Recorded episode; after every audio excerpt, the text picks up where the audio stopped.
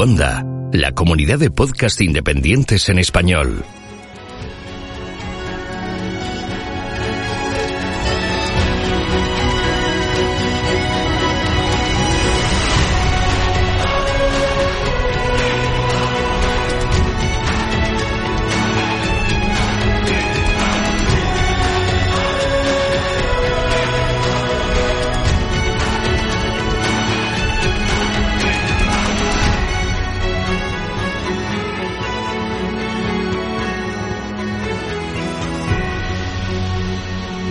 Bienvenido a GeoCastaway. Muy bien, pues estamos con David Calvo eh, del Involcán, del Instituto Volcanológico de Canarias y también presentador de Teleplaneta, el programa de Radio Televisión Española. ¿Qué tal, David? Ya te habías pasado por aquí hace un montón de tiempo, así que encantado de que vuelvas a estar por aquí. Encantado igualmente. Si vuelvo, buenas señales que seguís en el aire, o sea, que eso es fantástico. Sí, sí, sí. Bueno, de hecho, este año cumplimos nuestro noveno aniversario eh, y nuestro programa 100, todo junto eh, en, octubre programa 100 y, noveno aniversario. Y bueno, ah, pues hay que celebrarlo, hay que celebrarlo. Muy contento, sí, sí. Y gracias también pues a todos los que habéis participado ¿eh? en todos estos años y tú, tú eres uno de ellos, así que también pues hay que agradecerte a ti. Eh, Fantástico.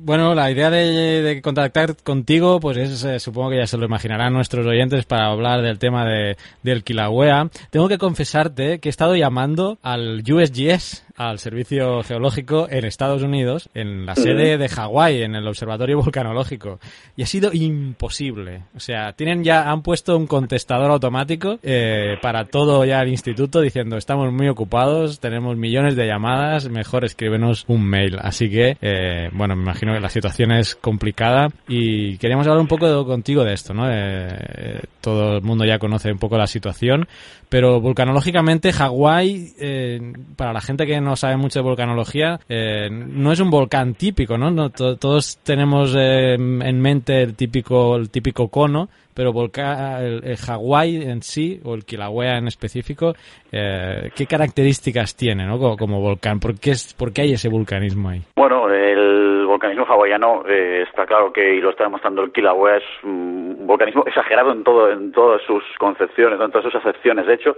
eh, como bien comentas, la, erupción ahora mismo es una erupción que no está eh, enmarcada dentro de un cráter, no está dentro de un volcán simétrico perfecto de estos que solemos imaginar, sino que está en lo que es una dorsal, una erupción fisural eh, de las del libro. Y bueno, básicamente Hawái lo que tiene es que, a diferencia del 90% de los volcanes que suelen estar en zonas de subducción, en zona de colisión de placas, está en lo que nosotros denominamos esos puntos calientes, ¿no? Y probablemente es el más significativo del mundo y parece que el Kilauea ha querido de alguna forma reclamar para sí ese título de máster total del universo en temas de, erupciones fisurales como esta que estamos viendo ahora, un volcanismo que ha sorprendido bastante además a los expertos, por lo menos la primera fase de la, de la erupción, que ahora ya está en modo hawaiano absoluto, pero que ha deparado ya algunas sorpresas para, para los vulcanólogos del IBES, y es que, como bien dices, efectivamente, sí, tienen ya un sistema de contestador y de correo electrónico de respuesta automática, eso es cierto. Ah, imagina, yo ya no llegué a escribirles, pero ya incluso han automatizado el, el correo, ¿eh? Sí, sí, totalmente, totalmente. Bien, bien. Eh, ¿Puedes profundizarnos un poco más en esa zona fisural? Porque realmente sí ha sido curioso, ¿no? Kilauea debe tener su cráter, obviamente, eh, pero ¿qué es, ¿por qué se producen estas eh, fisuras? O sea, o mejor dicho, ¿por qué la lava llega a salir por esas fisuras que yo no sé si ya estaban detectadas o, no, si, si, son nuevas fisuras que se han generado o, ya habían hecho erupción antes y además son zonas pobladas, o sea que entiendo que Hawái debe ser uno de los de las zonas más mapeadas eh, en cuanto a, mapas de riesgo volcánico y como dices tú, ¿no? Que ha, sorprendido, supongo, porque hay casas que se han quemado completamente. Entonces, mm, ¿cómo ha sido esa erupción fisural que, que, se ha producido? Bueno, realmente lo, que ha sucedido, eh, que los pasos que se han seguido es que hace ya tres semanas aproximadamente se detecta un incremento bastante importante de la actividad en los dos lagos de lava que hay en, en, la cima del volcán, que como digo no es un volcán simétrico, no es un volcán al uso en ese aspecto. Eh, se producen primero los desbordamientos de estos lagos de lava, es decir, hay una sobrepresión en el sistema y algo debe generar una ruptura dentro de lo que es el, edificio, dentro del sistema de fracturas, y los lagos de lava comienzan a, vaciarse, a vaciarse, y todo el magma magma empieza a moverse hacia la dorsal este, ¿no? La dorsal este que es muy muy conocida, el East Rift que le llaman ahí en el Kilauea, que es muy conocida por los vulcanólogos y básicamente una de estas fracturas se activa, comienzan a aparecer grietas en, en la zona de Leilani States, que es donde está ahora mismo la, la fase principal de la erupción, se empiezan a grietar las carreteras y como bien comentas, de repente pues empiezan a, estas erupciones fisurales, hay hasta 22 fisuras de las cuales hay, ahora mismo quedan tres de las 21 fisuras que se abrieron. Muchas de ellas ya se han ido uniendo en una sola y, y de ahí que el número, bueno, haya sido un poco exagerado, pero realmente sí que se han ido abriendo, algunas eran muy pequeñitas, de varios metros, 10, 15, 20 metros, otras han sido un poco más grandes, se han ido uniendo entre ellas.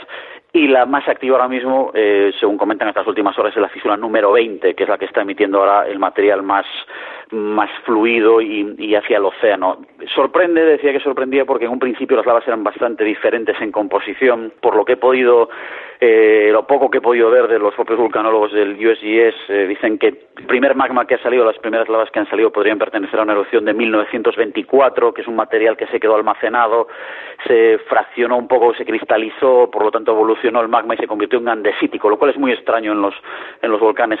Después, ya sí, desde el último fin de semana, desde el pasado viernes, sábado, ya sí que ha comenzado a salir la lava que había sido drenada desde la zona alta, una lava mucho más fluida, una composición mucho más basáltica, y ahora sí estamos teniendo ya una erupción puramente hawaiana, con fuentes de lava que alcanzan los 60-70 metros de altura y un gran volumen de, de, material emitido. Yo he visto las fotos aéreas y realmente es impresionante cómo, cómo se alinean ¿no? todos esos focos de, de salida por fisural, ¿eh? es, es, realmente impresionante. Sí, sí, se ve perfectamente, es un, son fotografías y vídeos realmente increíbles porque como dices tú, ¿no? Hay una línea recta perfectamente establecida que marca un poco también la línea de esfuerzos de, de la dorsal, de esa dorsal este, en donde la dirección predominante pues un, un este-oeste prácticamente, ¿no? Quizás más un sureste-noroeste, eh, ligero, pero bueno, con una cierta componente también sur-norte, y ahí es donde se ve perfectamente que, que esas fisuras se abren. No es un lugar eh, a pesar de, como dices tú, estar poblado, etcétera. No es un lugar para las erupciones. En el 55 hubo una muy cerca, en el año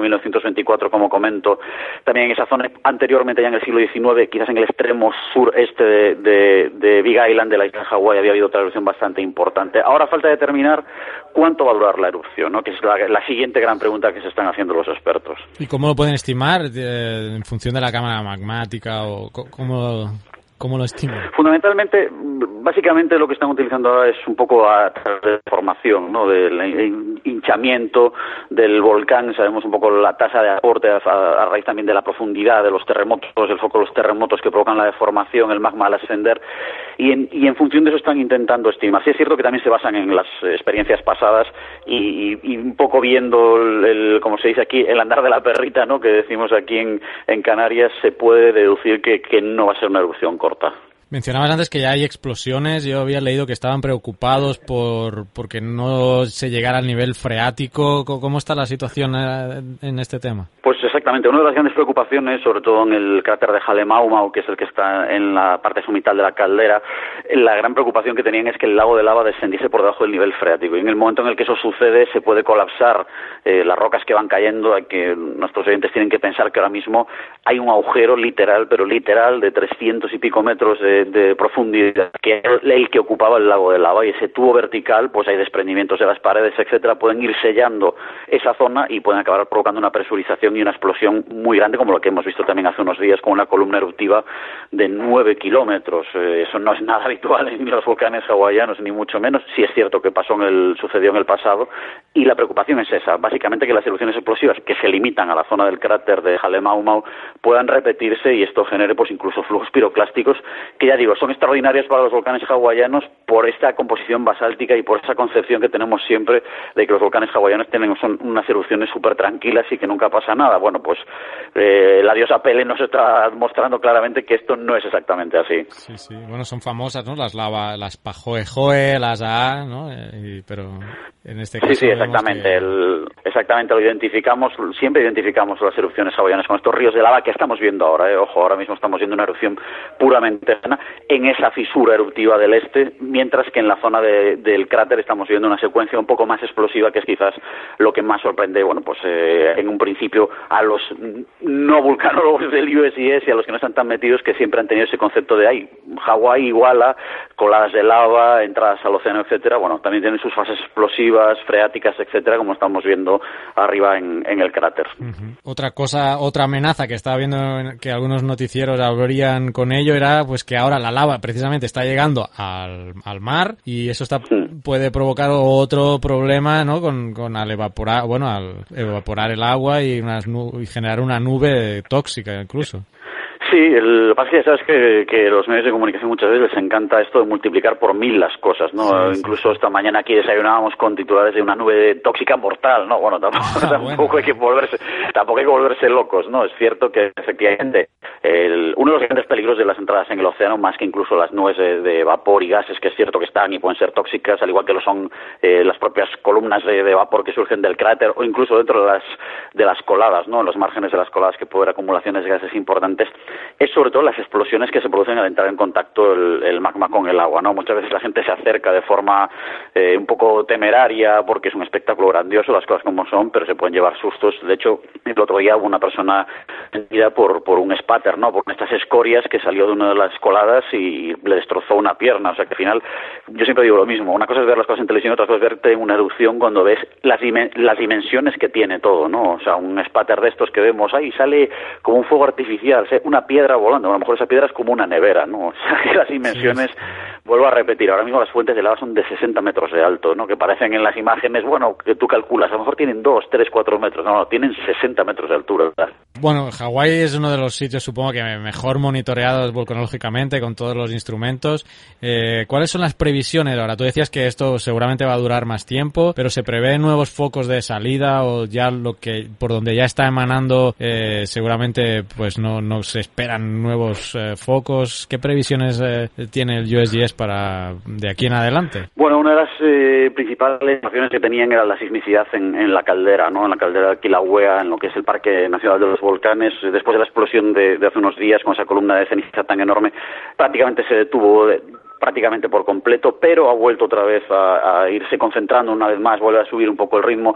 Comentan que en la zona de la fisura la sismicidad sigue siendo elevada. Es cierto que uno de los GPS con los que eh, están viendo la deformación parece que se ha estabilizado, con lo cual parece que el aporte de magma y la salida de magma están en equilibrio ahora mismo, pero los acontecimientos pueden desarrollarse muy rápidamente. Ellos, desde luego, siempre, siempre avisan que es una zona de peligro, que el volcán está muy activo y que cualquier acontecimiento puede precipitarse en cuestión de horas, como hemos visto estos días, en los que la fisura número 20 eh, comenzó a cambiar la composición de la lava y comenzó a emitir estas enormes fuentes y hemos visto que las lavas han llegado al océano en cuestión de horas, ¿no? Han recorrido tres, casi cuatro kilómetros en una cuestión de, de horas, una cosa realmente impresionante. Muy bien, una evolución que precisamente vas a seguir tú porque me acabas de comentar antes que te vas para allá. Pues sí, eh, vamos para allí precisamente para, para grabar con, con, Teleplaneta, para grabar para el programa de televisión española y vamos a ver qué nos encontramos, ¿no? Ahora mismo hay dos brazos de lava entrando al mar que tenemos mucho interés en, ver esa, esa entrada, en poder incluso realizar algún que otro estudio eh, ya más relacionado con un volcán. Eh, bueno, son las previsiones que tenemos. Otra cosa es que luego lleguemos allí y nos encontremos con que la erupción ha acabado o con que se ha vuelto más violenta.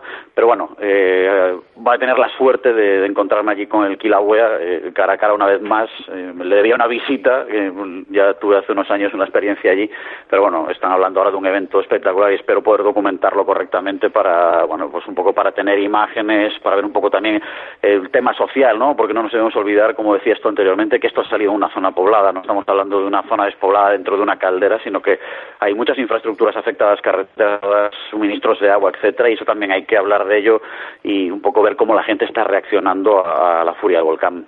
Exactamente. Así como geólogos son cosas que nos emocionan, ¿no? Sabemos que comportan desgracias, pero estos fenómenos de la naturaleza, creo que hacía poco también entrevistaban a otro geólogo que estaba por Hawái en esos momentos eh, por casualidad y bueno, decía que esto era como, bueno, eh, algo soñado, ¿no? Y, o a mí, por ejemplo, la primera vez que sentí un terremoto aquí en El Salvador, dije, wow, esto así es un sismo, ¿no? Entonces, bueno, son cosas que, que como geólogos pues nos gusta vivirlas. Nosotros te vamos a seguir, eh, ojalá podamos, voy a intentar, si, a ver si podemos conectar ya cuando estés en, pues allí, en, en Hawái, ojalá podamos hablar unos cinco minutitos y, y nos pongas al día de cómo está la situación y actualizamos esto que hemos grabado hoy, ¿eh? Así que nosotros te agradecemos mucho pues que te hayas pasado hoy por acá. Pues nada, eso lo intentamos, que por intentar lo que no quede, que seguro que, que podemos conectar y seguro que podemos contar a la audiencia un poco in situ qué está, qué está sucediendo ahí en el Kilauea. Exactamente. Y aprovecho pues para mencionar ahora que los que nos escuchen, si quieren hacernos preguntas, ¿eh? que te traslademos a ti en la próxima conexión, eh, pues que nos la manden, eh, nos la manden por las redes sociales y nosotros te las trasladamos. Así que, ¿qué día vuelas para allí? ¿Qué día estarás? Hoy es 22 Pues, de eh, mayo, yo que creo que estamos este- hablando.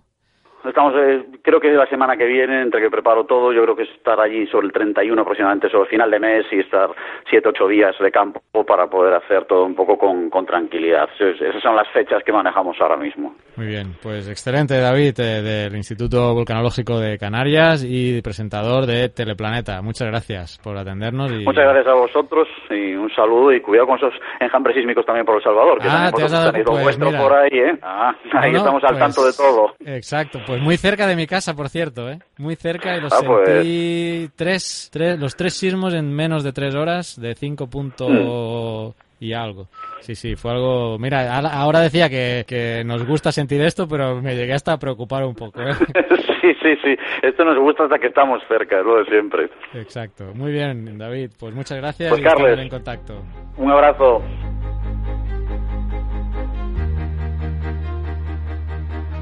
Envíanos tus comentarios, preguntas o sugerencias a geocastaway.gmail.com. Puedes escribirnos en nuestra web geocastaway.com. Búscanos en Facebook y en Twitter.